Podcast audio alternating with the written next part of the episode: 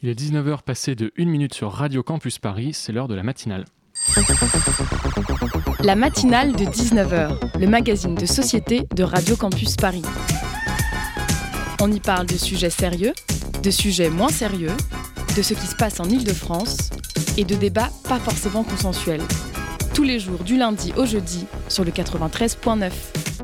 Alors que la planète est embourbée dans son Covid jusqu'aux yeux et que la perspective d'une sortie de crise n'est envisagée qu'en juillet, peut-être, si tout va bien, alors que les États-Unis se réveillent plus fachos que jamais et commencent à se rendre compte enfin qu'il ne faut pas tolérer l'intolérance et que ça serait quand même pas si mal de museler Trump, alors que l'année dernière ce sont 31 espèces végétales et animales qui s'ajoutent honteusement à la longue liste des créatures disparues pendant l'Anthropocène, alors que des centaines de milliers de Ouïghours se sont internés dans des camps de concentration en Chine pour fabriquer les bottes que j'ai au pied en ce moment même, au vu et au su de chacun, et que tout le monde s'en fout, alors que 50 Français sont morts au Mali pour peut-être pas grand-chose, alors que Georges Pernou décédé, que Thalassa c'est fini, et que la CIS est une vitrine publicitaire mensongère pour la chirurgie bariatrique, et alors que depuis une semaine on se les gèle, nous entrons résolus et résignés dans une nouvelle année qui promet.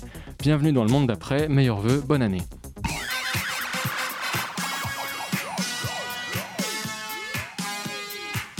Ce soir, dans la matinale, on parle de parité. Pourquoi existe-t-il des métiers genrés? Est-ce une fatalité? Pourquoi la parité au travail est-elle si difficile à faire respecter? On en discute tout de suite avec Hélène Pervier, économiste à l'OFCE, le centre de recherche en économie de Sciences Po et directrice du programme Présage, le programme de recherche et d'enseignement des savoirs sur le genre. En deuxième partie, Nolwenn Lespard, chargée de recherche en géophysique et membre de l'association Femmes et Sciences. Ensuite, Chloé vous parlera du rapport d'audience rendu au procès de Taab et Valentin fera l'éloge du nouveau top milliardaire de la planète, le bon, le juste, le magnifique Elon Musk. On est ensemble jusqu'à 19h55 sur le 93.9. Merci d'écouter la matinale. La matinale de 19h. Du lundi au jeudi sur Radio Campus Paris. Hélène Pérévier, bonsoir. Vous êtes économiste à l'OFCE, le centre de recherche en économie de Sciences Po est responsable du programme de recherche et d'enseignement des savoirs sur le genre. Merci d'être avec nous depuis chez vous. Avant de commencer, j'aimerais qu'on écoute ce court extrait d'une archive de l'INA datant de 1977. Est-ce que les femmes peuvent faire tout ce que les hommes font? Non. Quels sont les métiers qu'elles ne peuvent pas pratiquer? Eh ben, comme je peux dire, eh ben, ma maman, elle sait pas conduire déjà le tracteur. Moi, je sais conduire le tracteur. Elles sont un petit peu moins habiles pour conduire des, des avions, pour faire euh, aviateur. Je me demande pourquoi les hommes se croient supérieurs aux femmes. Est-ce que les femmes sont plus intelligentes que les hommes ou est-ce le contraire?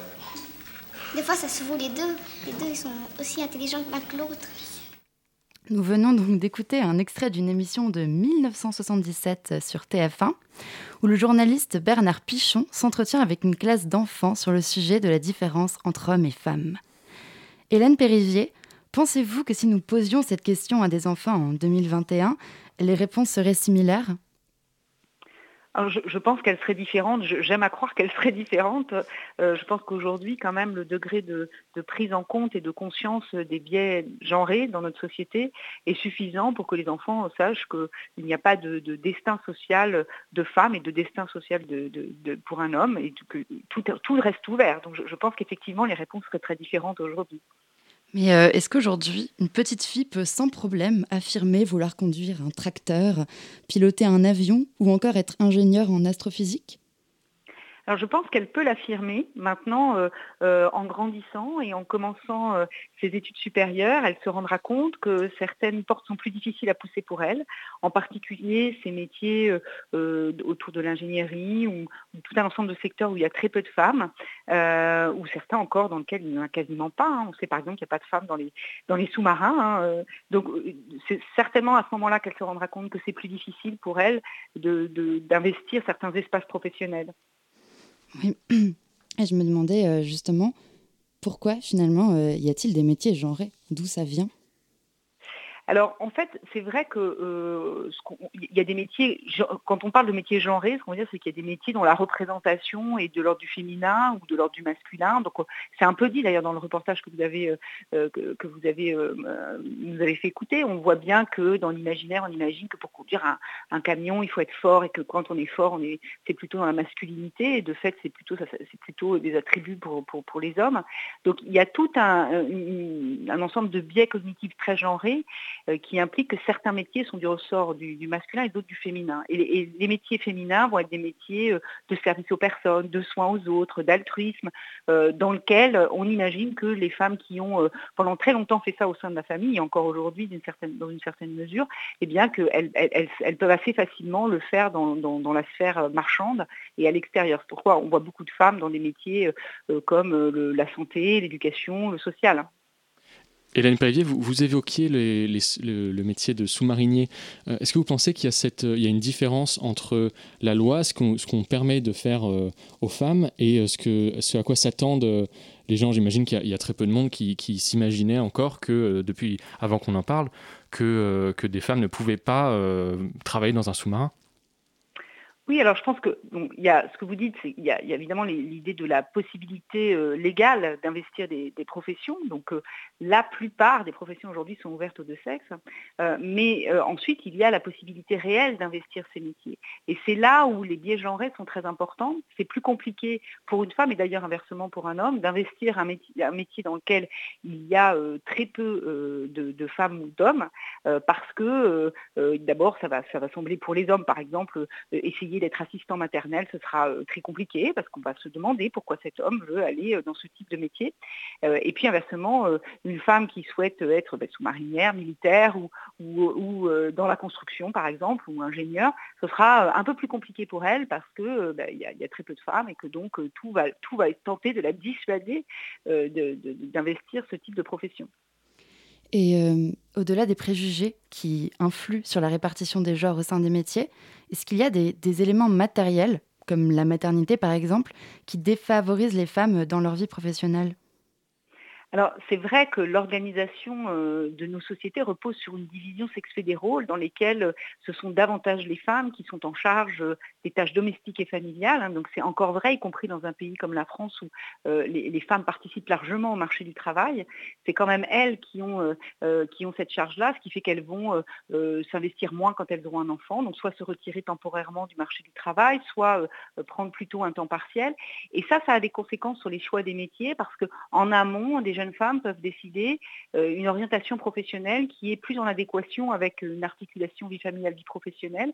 Donc elles vont par exemple investir davantage la fonction publique ou par exemple euh, l'éducation nationale parce que euh, c'est beaucoup plus facile dans ce type de, secteur d'articuler sa vie familiale et vie professionnelle. Donc on voit qu'il y a bien sûr quelque chose qui est très structurel, qui est l'organisation de notre société autour de cette division des rôles. Vous pensez qu'il y a une autocensure de la part des femmes qui ne veulent pas faire certains métiers?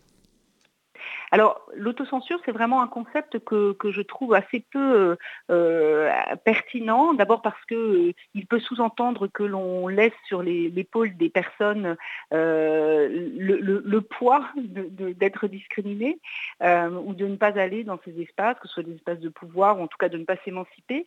Or, en fait, le gros du ressort, il vient du fait qu'ils sont plutôt exclus de ces espaces. Donc ça, ça vaut pour les femmes, ça vaut pour des personnes racisées euh, il y a tout un ensemble de discriminations et qui, font que certains euh, métiers ou certains espaces euh, sociaux sont fermés à ces catégories de personnes.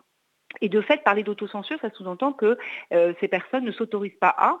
Or, en fait, elles sont plutôt rationnelles. Hein. Ces, secteurs sont euh, souvent euh, pas très bienveillants vis-à-vis d'elles, surtout quand elles sont en minorité. Hein. Encore une fois, je parle de plusieurs catégories qui peuvent être discriminées. et puis, du coup, c'est tout à fait rationnel de ne pas vouloir aller dans ces espaces-là. On l'a vu s'agissant des violences sexuelles et sexistes dans le monde du jeu vidéo, hein, avec Ubisoft, et puis cette, cette, culture très masculine dans laquelle les femmes étaient très mal à l'aise. donc à la fois, du coup, ça, n'attire pas les femmes et de fait, elles sont moins nombreuses et donc il y a, il peut y avoir une, dominance de, ce type de violence. Donc vous avez plutôt une forme de cercle vicieux. Donc l'autocensure, moi, ça me semble être un concept qui n'est pas très pertinent parce qu'il ne permet pas du tout de mettre en avant le type de discrimination contre lesquelles on doit lutter et, le type de violence qui peuvent apparaître dans certains espaces professionnels. Euh, à ce sujet, euh, on parle souvent de la double journée des femmes qui leur ferait combiner euh, activité professionnelle et la grande majorité des tâches domestiques et qui les empêcherait de pouvoir réaliser complètement leur projet professionnel. Comment cette double journée impacte-t-elle leur vie?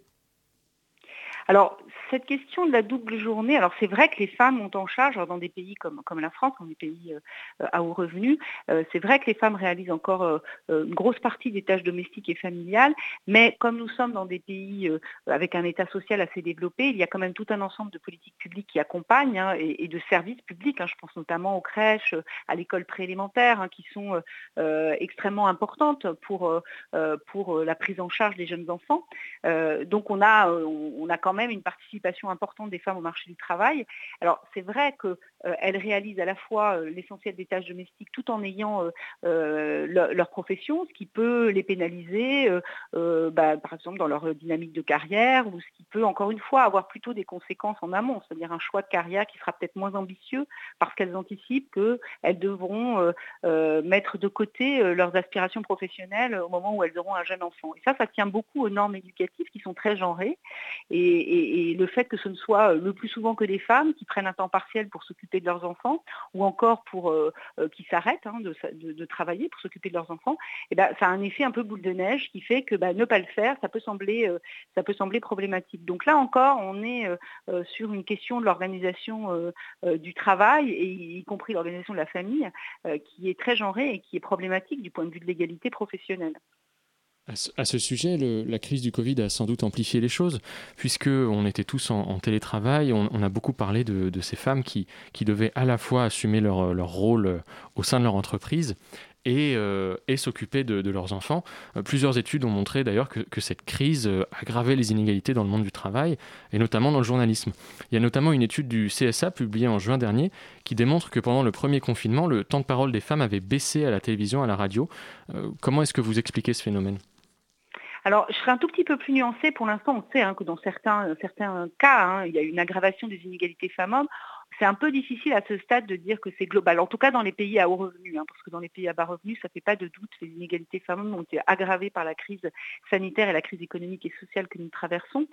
Euh, vous pouvez aussi prendre le cas hein, de, femmes qui ont dû continuer à travailler parce qu'elles sont euh, surreprésentées dans les métiers, euh, encore une fois, de, la santé, alors que leur conjoint a dû télétravailler. On peut imaginer que dans cette configuration-là, il y ait eu une des renégociations du partage des tâches, donc à voir dans le plus long terme. Néanmoins, c'est vrai que lorsque euh, les deux euh, ont télétravaillé, euh, eh bien, les, femmes ont dû prendre en charge beaucoup plus les, tâches éducatives, hein, faire l'école aux enfants, et, puis le surcroît de tâches domestiques hein, liées à ce confinement. Donc, de, ce point de vue-là, c'est plutôt une régression. Et, puis ensuite, ce, que vous mentionnez, c'est aussi le fait qu'en période de crise grave, eh bien, les médias font davantage appel à des expertises d'hommes et moins à des expertises de femmes. Donc, il y a aussi un questionnement à avoir du point de vue de, la demande hein, et pas seulement de l'offre d'expertise. vous, pensez que ce, sont des crises comme ça qui, relèguent le combat de l'égalité homme-femme au, rang d'une lutte qui serait plus accessoire, euh, Je suis des mauvaises habitudes? Je ne suis pas certaine de ça. Euh, d'abord parce que je pense que du coup, euh, à l'aune de cette crise, on a vu l'importance de métiers qui sont euh, peut-être insuffisamment considérés, hein, notamment le rôle des aides-soignantes, le rôle des caissières. Alors il y a aussi des métiers dans lesquels les hommes sont surreprésentés qui ont été très importants hein, pendant, pendant cette crise et en particulier pendant les périodes de confinement, comme les livreurs. mais du coup, je pense que ça, ça, a vraiment permis peut-être de, de, montrer l'importance de métiers sous, sous, sous-évalués ou dont on ne voyais pas à, ce point le caractère déterminant. Donc ça, c'est plutôt un point positif. Maintenant, il ne suffit pas de mettre en lumière un dysfonctionnement, il faut y répondre. Donc il y a clairement autour de l'organisation des soins et des services aux personnes une vraie réflexion à avoir pour revaloriser ce secteur, le professionnaliser, certainement avoir des politiques publiques plus ambitieuses afin de, vraiment redonner une dynamique et sortir de cette crise en ayant moins de ce point de vue-là avancé. Et Hélène Périvier, j'aimerais revenir à la question de la parité et à la question au sujet un peu épineux des quotas. certains pensent que c'est nécessaire, tandis que d'autres affirment que l'équilibre adviendra naturellement. Vous en pensez quoi? Alors d'abord, la parité, ce n'est pas l'égalité. Hein, on est d'accord, la parité, ça relève de tout à fait ce que vous dites, c'est-à-dire de quotas, c'est-à-dire qu'on essaie de regarder une proportion équilibrée euh, euh, euh, des, sexes dans, certaines instances, et en l'occurrence le plus souvent dans des instances de pouvoir, comme les conseils d'administration des entreprises. donc l'égalité, c'est bien sûr beaucoup plus ambitieux que ça, hein, puisque on, est vraiment dans un principe de justice qui devrait être fondateur de nos sociétés. Alors c'est un outil. si on ne le mobilise pas, on peut attendre très longtemps avant d'avancer euh, et d'amorcer une dynamique euh, suffisante à la fois du point de vue des représentations. On a parlé tout à l'heure de biais cognitifs genrés. les quotas, ça participe à, un peu défaire ou déconstruire ces biais parce que si les enfants voient qu'il y a plus de mixité dans les métiers, c'est aussi plus d'ouverture et de possibilités d'émancipation pour elles et eux. Donc vous avez tout un ensemble d'effets qu'on peut attendre des quotas. Puis voilà, après, s'agissant des quotas dans les conseils d'administration, bon, d'abord, ce n'est pas nécessairement là que se trouve le pouvoir économique. Euh, et puis, euh, c'est certainement c'est une réponse qui n'est qu'une toute petite pierre dans la longue marche que nous avons à faire pour euh, nous amener à l'égalité des sexes. Vous pensez que c'est en légiférant qu'on va changer les choses, qu'il faut vraiment agir? Alors, il faut légiférer. Donc la loi est très importante. On ne peut pas, on ne pourra rien faire sans la loi. Mais nous avons déjà beaucoup légiféré. Hein. Nous avons quand même un arsenal législatif assez important en matière d'égalité professionnelle, d'égalité salariale, de lutte contre les discriminations. Euh, là, il convient peut-être de, d'essayer de, rendre ce droit plus effectif. Euh, donc euh, je, pense qu'on est plutôt, on doit être plutôt dans l'accompagnement, éventuellement la sanction des, acteurs institutionnels qui ne respectent pas les attendus euh, euh, légaux euh, en matière d'égalité professionnelle, par exemple. Donc je, pense que là, il y a cette marche-là à franchir qui est peut-être encore insuffisamment, insuffisamment prise au sérieux. Au problème de la parité, de l'accès au poste, de la représentation et des préjugés s'ajoutent ceux des inégalités salariales. Comment se fait-il qu'en France, aujourd'hui, les femmes perçoivent en moyenne un salaire inférieur de 28,5% à celui des hommes pour le même travail? C'est un chiffre de l'INSEE, d'une étude du 18 juin 2020, si jamais. Oui. Juste me permet de préciser, c'est pas 28% euh, d'inégalité de salaire à travail égal. Euh, si c'était le cas, je pense que toutes les femmes seraient dans la rue. C'est 28% d'écart de salaire moyen.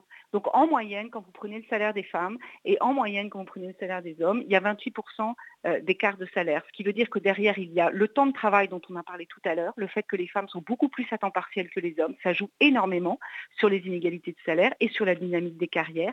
Le fait qu'on a une ségrégation professionnelle, donc des métiers dans lesquels les femmes sont surreprésentées, qui peuvent être moins rémunérateurs que ceux dans lesquels les hommes sont surreprésentés. Ce fameux plafond de verre, donc le fait qu'il y a moins de femmes dans les hauts postes à responsabilité, tous ces éléments là explique une partie des inégalités euh, salariales. Et puis, il y a une partie discriminatoire hein, qui reste encore euh, euh, difficile à, appréhender. Mais, donc, vous voyez que ce n'est pas un travail égal.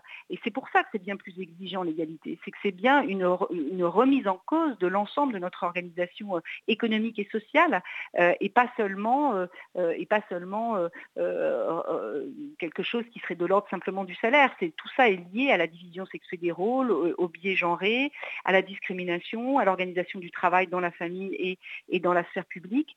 C'est vraiment euh, euh, l'égalité euh, des sexes, c'est vraiment un objectif extrêmement exigeant de ce point de vue-là. Donc à travail égal, les hommes et les femmes ont, le même salaire? Non, n'ont pas le même salaire, mais ce n'est pas 28%, c'est ce que je voulais vous dire. Selon les études, c'est entre 5 et 10% qui est à travail égal, euh, salaire inégaux. Euh, mais par contre, le 28% recouvre d'autres, d'autres, s'explique par d'autres facteurs qui sont tout aussi discriminatoires et inégalitaires, mais qui ne sont pas à travail égal. Donc euh, quand on travaille à temps partiel ou quand on travaille dans, le secteur, dans la fonction publique par rapport au privé, on n'est pas sur un travail égal. C'est précisément parce que les femmes et les hommes ne sont pas égaux sur le marché du travail qu'il y a ces inégalités de salaire. Mais il y a aussi de la discrimination, hein, évidemment. Quelle solution est-ce que vous proposeriez euh, alors moi, je n'ai pas toutes les solutions, hein, parce que vous comprendrez bien que si c'était le cas, je, serais, euh, j'en serais ravie. Non, je, pense qu'il y a à plusieurs niveaux, euh, il, convient d'agir. Euh, il y a la question des représentations sur laquelle je ne vais pas m'étendre, hein, mais qui commence de la petite enfance jusqu'aux médias hein, dont vous avez parlé. il y a la question des violences sexistes et sexuelles. et puis, il y a la question des politiques publiques autour de l'organisation de, de, de, la famille et du monde du travail. Donc, on sait que on peut euh, à nouveau modifier le congé parental pour qu'il soit porteur de davantage de partage des tâches au sein des couples. Euh, il y a un pas qui a été franchi avec l'allongement du congé paternité. C'est un petit pas, mais notons-le, c'est un pas positif. Euh, il y a un manque structurel de, places d'accueil des jeunes enfants qui très certainement améliorerait la situation. Il y a aussi, on en a parlé tout à l'heure, la question des sanctions lorsque les entreprises ne respectent pas les obligations légales en matière d'égalité professionnelle. Il y a aussi du côté de la fonction publique, énormément de choses à faire, puisqu'on sait que l'État lui-même n'est pas un employeur irréprochable de ce point de vue-là. Donc il y a tout un ensemble de choses euh, à modifier. Euh, mais voilà, de toute façon, c'est une marche, encore une fois, difficile et longue et très exigeante. Merci beaucoup euh, Hélène Périvier d'avoir répondu à nos quelques questions, de nous avoir euh, éclairé. Je rappelle que vous êtes économiste à l'OFCE, le centre de recherche en économie de Sciences Po, et responsable du programme de recherche et d'enseignement des savoirs sur le genre, que vous avez sorti en octobre dernier un ouvrage sur ce thème, l'économie féministe, publié aux presses de Sciences Po. Merci beaucoup.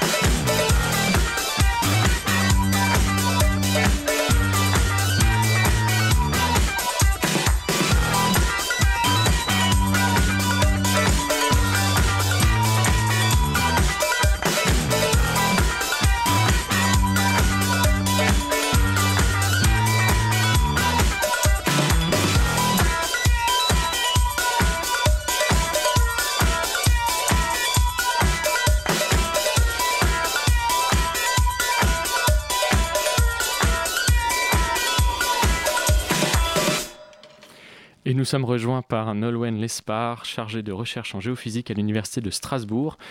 Euh, bonsoir Noël Lespard. Bonsoir. Vous faites partie de l'association Femmes et Sciences qui a pour but de promouvoir les carrières scientifiques et techniques auprès des jeunes filles et des jeunes femmes. Euh, vous êtes avec nous en direct ce soir en fauneur, euh, règles sanitaires oblige. merci d'avoir accepté notre invitation. Est-ce que vous pourriez nous, nous présenter rapidement en quoi consiste votre métier? Alors, euh, donc moi, je suis, euh, géophysicienne. Euh, c'est-à-dire que j'utilise des outils de la physique pour étudier la Terre. on connaît assez mal ce qui se passe sous nos pieds alors qu'on en dépend. Par exemple, c'est là où se trouvent les ressources en eau. et donc, avec la géophysique, on va fournir une imagerie du milieu souterrain, comme on va imager, par exemple, notre corps en faisant des radios ou des scanners. Et donc, ça va nous permettre de voir quelles sont les structures euh, du milieu souterrain, c'est-à-dire par exemple euh, le squelette. Et après aussi de voir quelles sont les, dynamiques dans ce milieu souterrain, par exemple comment l'eau circule ou comment des polluants vont être euh, transportés dans, le milieu souterrain. Et pourquoi avoir choisi ce métier, Nolwenn Lespar c'est-à-dire les métiers de la, de la recherche, bah, parce que j'y voyais une, une, très grande liberté.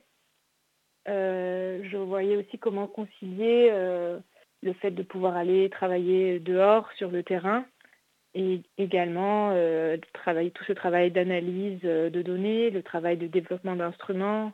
voilà.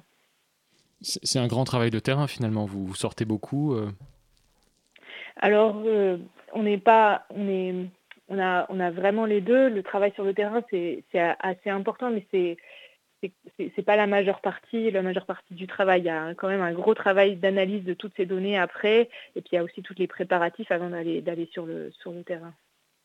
Euh, pouvez-vous nous présenter euh, en quelques mots l'association euh, Femmes et Sciences?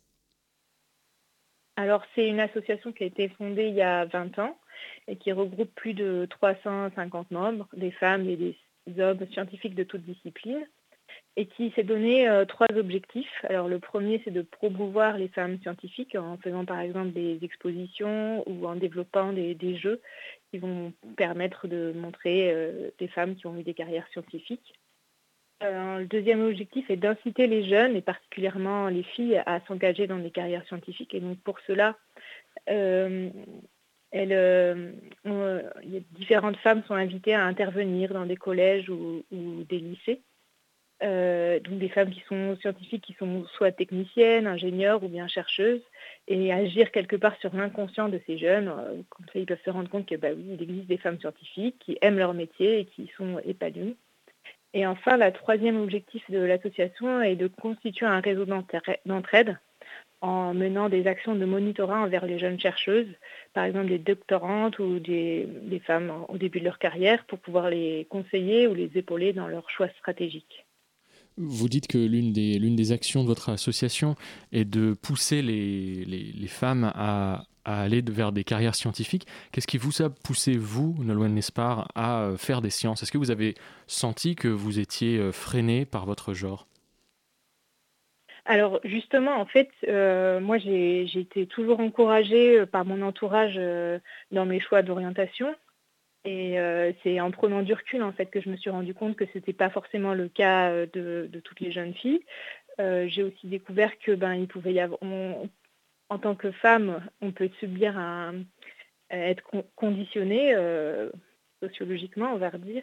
Et puis après, j'ai aussi remarqué qu'on met beaucoup en avant des carrières qui ont des femmes qui ont eu des carrières exceptionnelles. Et donc c'était important pour moi de montrer que ben, sans forcément être ultra brillante, si on a des affinités avec les sciences, eh ben, il faut s'autoriser à écouter ses envies, euh, parce qu'il y en a pour tous les niveaux d'études et euh, jusqu'auquel on est prêt à, s'investir en fait. Et euh, après, je pense que pour moi, c'est aussi politique en fait de montrer ça euh, parce qu'on pose souvent la question qu'est-ce que les femmes apportent alors par exemple aux, recherches scientifiques? Alors c'est vrai que dans certains domaines en anthropologie en sociologie ou même en intelligence artificielle elles vont être particulièrement aptes à détecter à pallier des lacunes ou des, biais Mais pour moi, c'était aussi très important que quel qu'on soit un homme, une femme, ou transgenre ou, ou sans genre, de pouvoir se réaliser dans la voie que l'on choisit. Et donc c'est important d'avoir de voir d'avoir des femmes modèles sans qu'elles soient non plus sans que ce soit des modèles inatteignables, que l'on puisse voir que ben, oui, ça peut être ça peut être un choix de s'orienter vers les sciences si on, si on est intéressé par les étoiles ou des petites bêtes, voilà. Et vous, l'existence de, de, modèles scientifiques a-t-il joué un rôle dans votre orientation quand vous étiez encore collégienne ou lycéenne? Non, honnêtement, c'était vraiment parce que bah, toute, euh, assez euh, toute petite déjà, j'étais euh, j'étais poussée par mon entourage à avoir une curiosité de la nature, de l'environnement, d'apprendre à observer. Et j'étais curieuse, j'avais envie de comprendre des choses, des phénomènes que je pouvais que je pouvais voir. Et, je pense que c'était vraiment plus ça le moteur que d'avoir des modèles. Après, c'est vrai que comme je disais, j'avais pas de barrière. Et donc du coup j'ai vraiment pu suivre, euh, on va dire, mon, intuition, mais pour des femmes qui vont euh, avoir des barrières autour d'elles, de voir que, ben oui, il y a, des modèles, ben, et ben, du coup, ça peut les aider à, dire, à, suivre quand même leur voie. On dit que les filles réussissent mieux à l'école, mais à mesure que les échelons grimpent, elles se font de plus en plus rares. Est-ce que vous l'avez constaté euh, dans votre parcours? Alors, euh, ben moi, en fait, jusqu'en master, j'ai eu l'impression qu'on était plutôt euh, euh, qu'on était plutôt équilibré en termes de nombre et, de femmes. Et après, c'est plus tard, en doctorat, on était encore assez équilibré. C'est plus tard dans, ma carrière où je me suis rendu compte que ben, là, dans mon labo, ben, on, est, deux ou trois femmes et il y a, plein, plein d'hommes après. du coup, parce que moi, j'ai fait une carrière, enfin, j'ai fait des études qui sont plus la géophysique ou les sciences de la Terre, je pense qu'il y a encore, il y a encore des, pas mal de femmes, et alors que peut-être que dans, vers les mathématiques, où il y en, aurait peut-être déjà moins euh, au fur et à mesure. Il y a donc des taux différents de des, taux euh, hommes-femmes différents selon le domaine d'études, le domaine envisagé. Les mathématiques dures, c'est un peu le cliché où, il n'y a que des hommes. C'est vrai dans la réalité? Alors euh, moi, je ne vais pas, je vais pas connaître les chiffres en fonction en fonction des, des domaines. Euh, mais euh, certainement que ça existe, certainement qu'en médecine, par exemple, il me semble qu'il y a autant, voire peut-être légèrement plus de femmes que, d'hommes.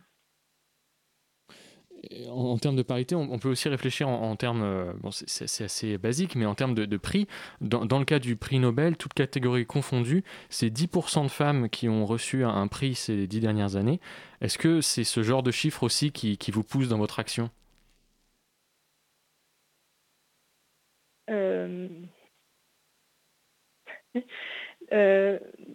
après, euh, ce, genre de prix, c'est pareil, c'est l'ultra brillant. après, j'étais très contente que cette année, ce soit deux femmes qui aient le, prix Nobel, de chimie. Et c'était intéressant de, noter que l'une d'elles disait qu'elle n'aurait pas pu développer ses, recherches en France parce que euh, les financements sont, compliqués quand on fait des recherches, euh, des recherches exploratoires comme, comme ce qu'elle faisait. Donc je pense que c'est plus une réflexion à avoir sur, euh, sur ce genre de, questions-là. Et après aussi avoir une question où, dans les, le début de carrière des scientifiques, il y a une forte précarité et on, va vers des politiques où cette précarité pourrait augmenter en durée et où là, eh ben, c'est là qu'on risque de perdre les femmes les femmes chercheuses notamment. Et euh, à ce sujet, euh, Nolwenn Lespar, est-ce qu'il y a de, la solidarité entre femmes scientifiques dans votre milieu que vous avez pu euh, expérimenter? Eh bien, en fait, c'est que assez récemment où j'ai pu, où j'ai eu la chance et l'occasion de travailler avec des femmes, puisque jusque-là j'étais très très entourée d'hommes, euh, et, je dois dire que je suis vraiment ravie de cette nouvelle expérience parce que oui, il y a une forte sororité. Euh, on monte des projets ensemble. Après, euh, même si on n'est pas à travailler exactement sur les mêmes projets, on peut échanger, à se faire des retours entre nous. Et, et je veux dire, c'est aussi intéressant que d'échanger avec des hommes. Mais c'est vrai que du coup, sur, certaines questions, on va avoir plutôt sur des questions logistiques, on va pouvoir s'échanger euh, des astuces. Euh, voilà. du coup, c'est intéressant et c'est motivant. Il y, a, un vrai focus dans votre association sur l'aide, justement, c'est une sorte de sororité, si je peux me permettre. vous vous adressez uniquement aux, filles? Oui, c'est si c'est pour parler des actions de monitorat, c'est vraiment, oui, envers les, jeunes chercheuses. Est-ce que vous avez réussi à nouer des liens avec euh, certains lycées, certaines, certaines universités pour, euh, pour faciliter un peu ces aides?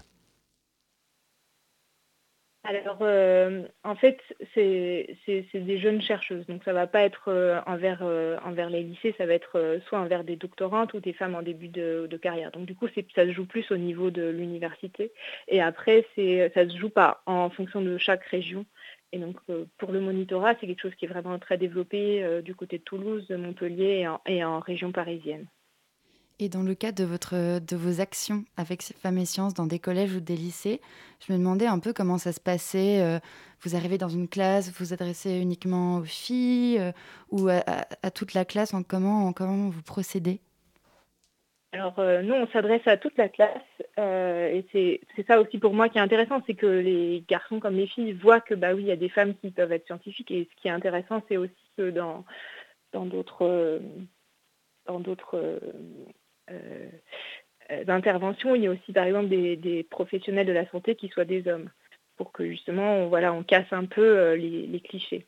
Après, lors de ces interventions, donc nous ce qu'on fait, c'est qu'on présente différents objets qui sont liés à notre travail dans le but de susciter des questions pour que ça amorce la discussion avec les, élèves, les encourager à, échanger, à nous poser des questions aussi bien finalement par rapport à notre travail que comment on allie ça avec, euh, avec nos, vies privées euh, et comment voilà qu'est-ce qui nous a amené à faire ce métier, qu'est-ce qu'on aime, qu'est-ce que qu'est-ce qui trouve de moins, moins intéressant.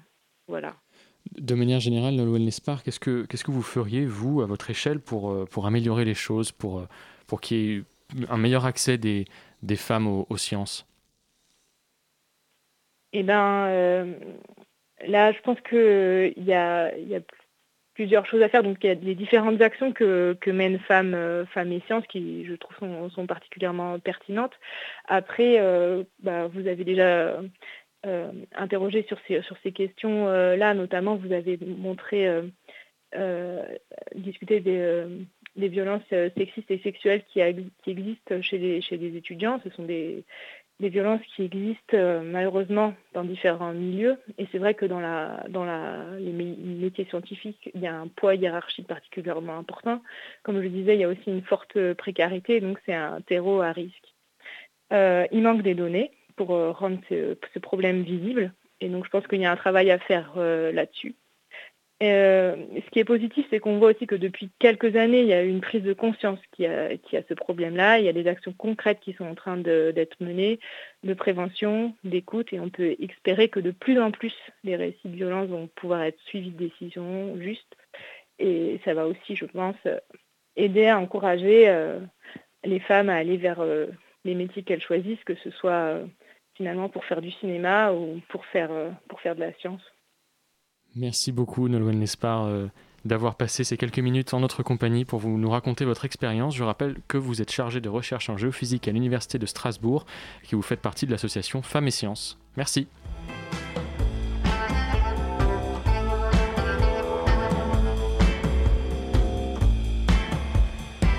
Par tes bonheurs ensoleillés, Paris ma terre, m'enterrer,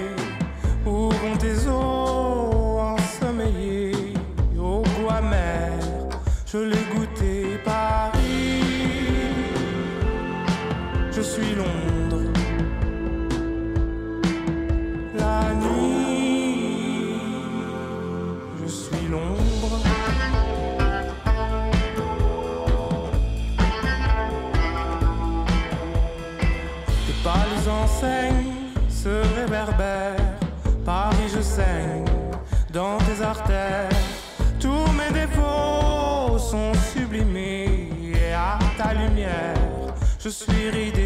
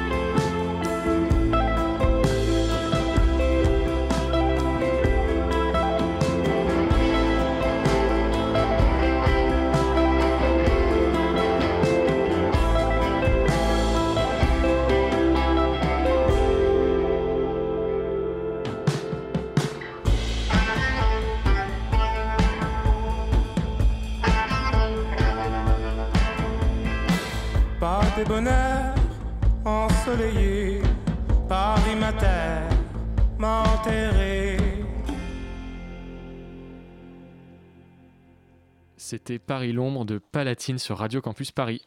La matinale de 19h sur Radio Campus Paris. Nous sommes rejoints en plateau par nos chroniqueurs Valentin et Chloé. Chloé, c'est à toi. Le 8 janvier 2021 se tenait au tribunal de Créteil le procès du journaliste et militant Taha Bouaf, accusé d'outrage et de rébellion lors d'une interpellation en marge d'une manif euh, à Alfortville en juin 2019. Procès auquel j'ai assisté. Alors, d'abord, un bref retour sur les faits. Le journaliste de là-bas, si j'y suis, qui travaille aujourd'hui aux médias, avait été interpellé pour avoir filmé les policiers en action. Dans une vidéo de son interpellation, euh, publiée donc par lui-même sur Twitter en juillet 2019, on entend très clairement le journaliste et un policier s'invectiver. Vous vous prenez pour un cow-boy, vous vous croyez au-dessus de la loi, disait M. Boif avant de poursuivre, vous jouez les racailles. hein. C'est ça, c'est ça ce que tu dis, que je suis une racaille, fais attention à ce que tu fais, le met en garde le policier. Entendu sur procès verbal le jour même, le policier avait accusé M. Bouaf de l'avoir traité à deux reprises de racaille de flic. L'affaire avait elle aussi été déjà renvoyée à deux reprises, notamment pour attendre les conclusions de l'enquête de l'IGPN, puisque celle-ci avait été saisie par le journaliste qui a lui-même porté plainte contre le policier pour violence, puisqu'il l'accuse de l'avoir frappé et plaqué au sol lors de son interpellation. Tabouaf s'était vu prescrire 10 jours d'interruption totale de travail suite à son épaule déboîtée. Alors devant le tribunal, il y avait un comité de soutien qui s'était rassemblé. Une dizaine de manifestants du NPA, d'Amnesty International et plusieurs élus s'étaient donné rendez-vous pour défendre la liberté d'informer. Alors, on peut croiser Assa Traoré, du comité Vérité et Justice pour Adama, ou le député insoumis Éric Coquerel. Des syndicats de journalistes étaient également sur place, dont le SNJ. S'en est suivi un procès houleux et hautement symbolique. L'avocat du journaliste, maître Arié Alimi, explique que la visibilité et la médiatisation de ce procès peut permettre de faire avancer les choses sur les questions des violences policières. Ce procès n'est pas seulement celui de Taha, c'est aussi celui d'Adama, celui de toutes les victimes de ces bavures policières qui ne peuvent pas prétendre à aller jusqu'au procès. Plus qu'un simple procès, c'est un plaidoyer en faveur de toutes les victimes de violences policières depuis tant d'années. Le visage figé, Taha Bouaf ne se retourne pas vers la salle pleine de journalistes et de public. Il a le regard fixé sur la cour, maîtresse de son destin. Derrière lui se tient le policier qui accusait Taha. Dans la salle, lui, il est là en tant que spectateur. Maître Ari Alimi s'avance. Il ne regarde à peine ses notes, comme transporté par son discours. Ari Alimi n'en est pas à son premier procès pour outrage et rébellion contre une personne dépositaire de l'autorité publique. Il s'adresse à la cour d'une voix claire et haute, à la manière des orateurs grecs, il harangue la foule, les prenant à témoin. Trouvez-vous normal qu'un homme qui a été blessé par un policier se retrouve face à vous, accusé d'outrage? Il parle lentement, pèse ses mots, cherche à expliquer tous les termes qu'il utilise. Vous êtes très pédagogique, remarque même la cour. Il le faut bien, puisqu'il explique quelque chose de compliqué. Il explique qu'il existe une rupture d'égalité devant la loi, une différence de traitement devant la loi entre les victimes de violences policières et les policiers. Donc l'avocat Alimi a déposé une question prioritaire de constitutionnalité, la fameuse QPC, devant le tribunal, espérant renvoyer le procès en cours de cassation. Alors qu'est-ce que c'est qu'une QPC Une QPC, c'est le droit reconnu à toute personne, partie à un procès, de soutenir qu'une disposition législative est contraire aux droits et libertés que la Constitution garantit. Et cette question-là visait à dénoncer la non-égalité de traitement devant la loi d'un représentant de l'ordre dont le responsable organique est finalement le procureur de la République, et un journaliste qui lui est simple citoyen soumis à la loi. Maître Alimi s'emporte lorsqu'il énonce certains vices de forme de l'enquête. Aucune enquête n'a été menée contre les policiers alors que le journaliste avait porté plainte pour violence. L'IGPN n'a pas remarqué d'infraction alors que le journaliste avait posté la vidéo de son interpellation quelques jours après sa garde à vue. Ces policiers sont-ils au-dessus des lois? s'interroge Ari Alimi. Et qu'en est-il du refus absolu des policiers d'auditionner les témoins ou de donner des vidéos de surveillance pour l'enquête à cause d'une absence ponctuelle de logiciel Le téléphone de Tabouaf contenait les vidéos qui montraient les violences du policier, rappelle l'avocat, d'une voix sourde. On le voit, il a manifestement du mal à contenir sa colère. Le téléphone de Tahabouaf a été mis sous scellé et ressorti une fois l'enquête terminée. L'insurrection, elle est policière et elle se fait contre la justice, pour l'avocat. Tous ces éléments sont clairement pour lui une obstruction à la manifestation de la vérité, et Maître Ari Alimi critique la violence systémique du système policier en France. Violence aussi symbolique puisque la parole des policiers pèse à son sens plus que la parole des victimes. Il accuse ce système qui pour lui mine l'institution et le travail des policiers qui veulent le faire bien. Pour l'avocat, les accusations d'outrage et de rébellion contre des manifestants qui se multiplient servent surtout pardon, à masquer des bavures. L'avocat finit son plaidoyer sur un ton presque larmoyant, suppliant la Cour de penser à l'apaisement social que pourrait entraîner une réponse positive à la QPC, la question prioritaire de constitutionnalité. Il implore la Cour et le procureur à prendre parti pour ses victimes et à dénoncer aussi cette violence et ce racisme systémique au sein de la police. Ému, maître Arié Alimi se fait la porte-parole, le porte-parole de toutes ces victimes. Alors face à la plaidoirie engagée et virulente de Maître Alimi, la réponse cinglante de l'avocat de la partie civile, l'avocat du policier, ne s'est pas fait attendre. Hors de lui, il exprime son ras-le-bol des critiques récurrentes contre les policiers, il rappelle les difficultés qu'éprouvent tous les jours ces mêmes policiers, qui se lèvent le matin sans savoir s'ils vont rentrer le soir. Selon lui, les policiers éprouvent tous les jours la dureté de leur métier, et il lui semble légitime que les dépositaires de l'ordre public, que sont les policiers, chargés d'exercer la force au nom de l'État, n'aient pas le même statut que le simple citoyen. Il dénonce la généralisation d'un cas particulier, les mensonges et les arrangements avec la vérité de la défense. L'avocat du policier interroge lui aussi la cour et le public. Est-ce normal que ce soit Maître Alimi qui défende M. Bouaf, eux qui étaient bras dessus, bras dessous à l'université d'été de la France Insoumise cet été? Pour lui, le plaidoyer de l'avocat de la défense, c'est du militantisme, pas du droit. Il l'a rappelé lui-même au début du procès. Ari Alimi est à la fois ami de Tahabouaf et militant. Pour lui, pour l'avocat de policier, le problème se situe là. Maître Alimi est militant et avocat, tout comme Tahabouaf est journaliste et militant. Mais alors où se situe la limite entre ces deux positions? Et ces deux positions sont-elles incompatibles? Si on est militant, on ne peut pas être un journaliste puisqu'on ne peut pas se revendiquer d'une certaine forme de neutralité journalistique. Tabouaf, qui est militant antiraciste, militant anti-violence policière, militant contre toute forme d'injustice en fait, ne serait pas un vrai journaliste. Donc c'est contre cette position évidemment que s'est levé le comité de soutien rassemblé devant le tribunal. C'est aussi contre cette position que milite l'avocat Ari Alimi, qui lui aussi est profondément militant. Et c'est même pour lui, c'est cette passion, c'est cette rage contre l'injustice qui fait de lui un si bon avocat. C'est aussi l'opinion d'Alice Coffin, journaliste politique, autrice du Génie lesbien, qui revendique elle haut et fort son engagement, et ce serait celui-là même qui lui permet d'être un bon journaliste. En tout cas, après le procès Tahabouaf, de nombreux journaux ont publié des articles. Dans le titre, Tahabouaf est journaliste militant. Les deux mots associés, comme si c'était un type de journalisme particulier. Et c'est contre cette idée que le a tweeté rageur quelques temps plus tard, quelques jours plus tard, euh, après l'article de France Info. Il a questionné la différence de traitement entre les journalistes simples journalistes et les journalistes accrédités militants, et l'impact que cela peut avoir sur les lecteurs et sur l'opinion publique. France Info a fini par retirer le terme en s'excusant, mais cela a été critiqué encore une fois sur Twitter par François de Rugy ou encore Valeurs Actuelles qui ont critiqué ce choix, euh, accusant euh, France Info de plier face à la gauche. Donc peut-être que le renvoi du procès en cours de cassation en QPC jusqu'au 10 mars pourra faire évoluer les choses. C'était en tout cas un tabouaf épuisé, lessivé, énervé qui a quitté l'audience, sans un regard pour son accusateur. Il s'est hâté de retrouver ses amis militants, qui sont aussi journalistes pour la plupart, hors du tribunal. Merci beaucoup Chloé, on enchaîne tout de suite. La matinale de 19h. Chronique économique maintenant, à la parade des champions mondiaux de qui aura le plus gros compte en banque, on a un nouveau prétendant. Elon Musk, le patron de Tesla et de SpaceX, qui est depuis une semaine l'homme le plus riche de la planète. Valentin, tu t'es demandé ce que ça veut dire au juste que d'être le type le plus friqué du globe. Oui, Jules, pour commencer, il faut faire une analogie pas super originale, mais j'assume. Elon Musk pèse 194 milliards de dollars, c'est autant que tout ce qui est produit en un an dans un pays comme la Grèce, ou si on préfère, autant que le Cameroun, la Côte d'Ivoire, la République démocratique du Congo, le Sénégal, la Tunisie et le Mali réunis. Pour autant, Elon Musk ne se verse aucun salaire et c'est pas une blague. Il a revendu sa maison estime même, je cite, que la possession matérielle ça ne fait que vous alourdir. Il n'est pas un pixou nageant dans les billets, il n'a pas de billets le gars en fait, et ni de possession, de possession majeure. Il est même endetté, paraît-il, auprès de plusieurs banques américaines à hauteur de 600 millions de dollars. Mais alors, en, quoi consiste sa richesse si elle n'est pas matérielle? Eh c'est Elon Musk lui-même qui en donne la meilleure définition. Il dit qu'elle est parfaitement illiquide. Et en effet, c'est pas de l'argent liquide qu'on peut tirer à la banque, mais des actions. Il détient 18% de Tesla, entreprise qui fabrique des voitures électriques. Et comme une, une action de Tesla vaut en bourse aujourd'hui 860 dollars, s'il les revendait toutes, il aurait 140 milliards de dollars dans les mains. Voilà comment on calcule. C'est pas du tout une exception. 90% hein. des pépettes de Jeff Bezos viennent d'Amazon. Bernard Arnault, notre champion français, se fait presque 100 milliards de fortune grâce à Christian Dior, hein, Cocorico. Les patrons du luxe et de la tech sont très représentés dans les classements des plus riches parce que la bourse a explosé dans ces domaines ces dernières années. Le côté bizarre de tout ça, c'est que ces fortunes sont phénoménales, mais hyper virtuelles et fragiles. En fait, Elon Musk ne pourrait jamais vendre toutes ses parts prix, parce que s'il le faisait, tous les investisseurs en bourse se demanderaient pourquoi, penseraient que Tesla a un problème. Bref, il n'achèterait pas et la valeur de l'action baisserait d'un coup par manque de demande. Et notre petit Elon, à la fin, ne mettrait jamais la main sur son pactole. Vous pouvez demander son avis à un Nigérian, Aliko Dangote. Il est l'homme le plus riche de ce pays et il a perdu lundi 900 millions de dollars en une journée parce que sa société a dévissé à la bourse de Tokyo. Et comment on fait du coup pour essayer de réguler ces fortunes virtuelles? Bah, C'est toute la question. Hein. Ce que je veux dire en expliquant la nature de ces super richesses, c'est que si on veut les limiter, il faut repenser la fiscalité. En France, l'impôt le plus important, c'est l'impôt sur le revenu. Or, pour Elon Musk, il ne servirait à rien, puisque comme je l'ai dit, il ne se verse pas un euro de salaire. Non, il faut taxer le patrimoine. On peut par exemple décider d'un coup d'une taxe pour toute personne qui vaudrait plus d'une certaine somme, c'est possible. En 99, l'idée avait un défenseur un peu étonnant, Donald Trump. Si, si.